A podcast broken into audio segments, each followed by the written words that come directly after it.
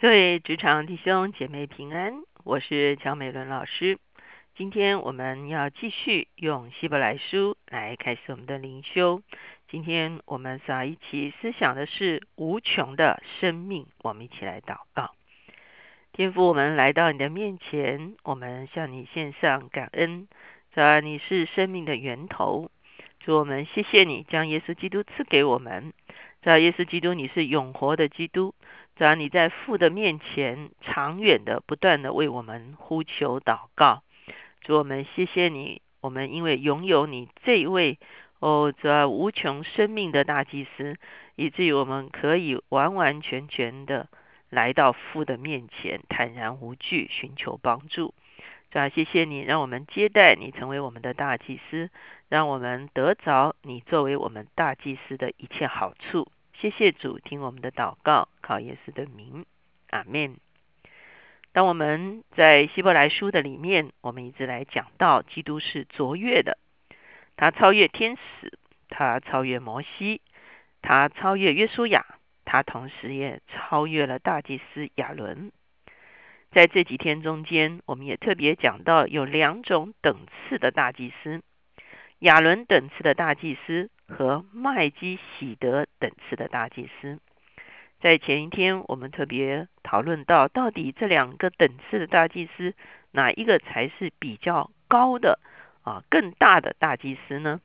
当然，我们看见希伯来书的作者来证明啊，亚伦属于立位之派，立位是亚伯拉罕的子孙，亚伯拉罕向麦基喜德献祭，所以呢，麦基喜德。高过亚伯拉罕，高过啊以色列，高过这个立位，高过亚伦，所以麦基喜德的等次高过亚伦的等次。那今天我们会来看希伯来书七章的十一节到第十九节，他也再一次来讨论基督作为麦基喜德等次的大祭司，为什么需要一个麦基喜德等次大祭司？亚伦等次大祭司不就够了吗？为什么还需要麦基喜德等次的大祭司呢？这就是我们今天这段经文所要一起讨论的这个问题。首先，我们会看见一件事情，就是所有的大祭司其实是出于立位之派。我们看见在十三节这个地方说，因为这话所指的人本属别的支派，那支派里从来没有一人伺候祭坛。我们的主分明是从犹大出来的，但这支派摩西并没有提到祭司，这就是我们啊前面也一直在讨论哈，基督并不是属于立位支派，他怎么可以做大祭司呢？哦，原来他是照着麦基喜德等次做大祭司，他就可以做大祭司了，他不需要照着啊立位支派的这个条例哈。那立位支派的大祭司有一个什么样子的特点呢？我们看到十五节这个地方说：“倘若照麦基喜德的样式，另外兴起一位祭司来，我的话更是显而易见了。”啊，所以呢，啊，不是立位的支派的这个大祭司，而是麦基喜德等次的大祭司。哈，那十一节他问这个问题：从前百姓在立位人祭司职任以下受律法，倘若借着职任能得完全。又何用另外兴起一位祭司，照麦基喜德的等次，不照亚伦的等次？为什么呢？啊，如果他是完全的话，那他怎么样不完全？他可见他的意思是说，亚伦等次的大祭司是不完，旧约大祭司是不完全的。那不完全的在哪里？好，我们看见啊，第十六节他就回答这个问题了。他说到，基督成为祭司，并不是照属血属肉体的条例。这个属肉体的条例，指的就是啊亚伦的后代都是靠着血统好来继承成为大祭司好，他们被选为做大祭司，只有一个原因，是因为他们具有亚伦的血统，如此而已。好，那十八节接着说，先前的条例因软弱无益，所以废掉了。原来原来的这个这个出于亚伦的这个大祭司的这个条例是软弱无益的。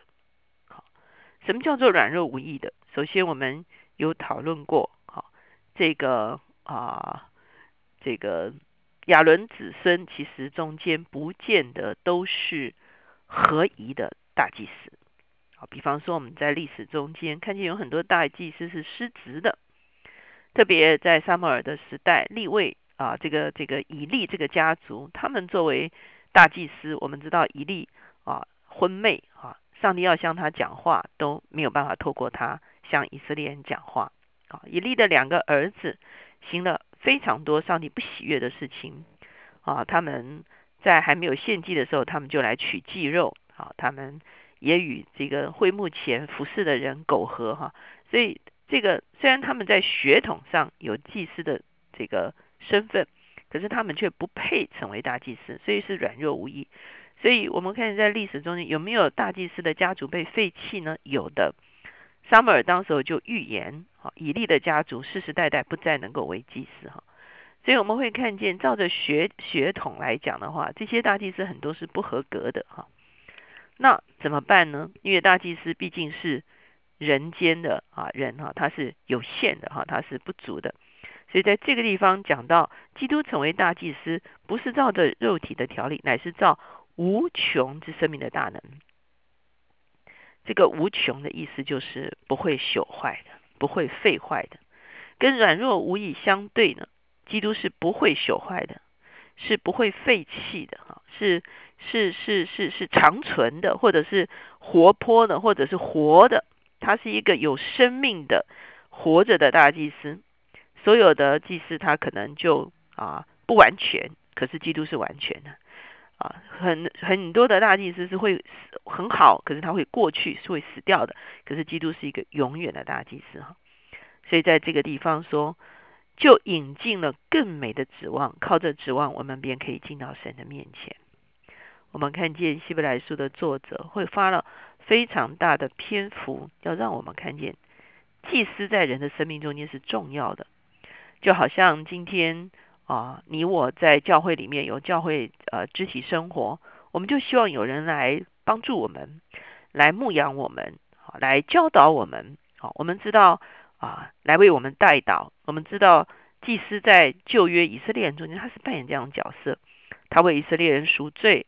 他为以色列人祷告，他用教导以色列人律法，哈，这就是啊，这个祭司他们所完成的一个工作，哈。那我们知道，今天我们在教会里面，我们很很渴望有牧者，啊，我们渴望有成熟的小组长，好，我们希望有牧养我们的人，教导我们的人，为我们代求的人。所以你会发现在人的生命中间，啊，祭司是一个非常重要的一个。一个一个一个一个角色，就是我们跟神中间的一个一个一个一个一个帮助我们回到神面前的人，可以这样讲哈。那当然，我们今天在教会，我们也知道牧者都是啊不完全的哈。也许我们中间甚至有些弟兄姐妹啊受受到一些伤害都有可能哈。牧者是不完全的，可是。当然，我们其实还是需要牧者的帮助。我们哈，我们也可以为牧者守望祷告，求牧者能够真正成熟，知道怎么帮助我们。我们都很需要有一个引导我们的人哈。那我们知道，这个甚至最好的牧者，有一天他可能会离开哈。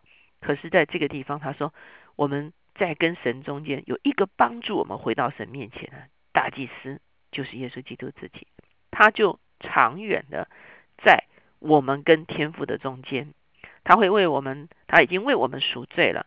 他会为我们代求，他会用他的话语来教导我们，来恢复我们跟神之间的关系。所以，基督成为我们生命中间的大祭司是非常重要的一件事情。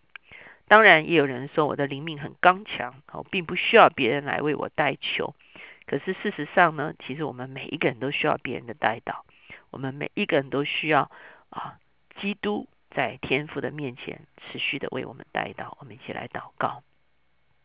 亲爱的耶稣，我们谢谢你，谢谢你在我过去的信仰生活的中间，让你差派一些牧师，差派一些教师，差派一些传道人过来帮助我们。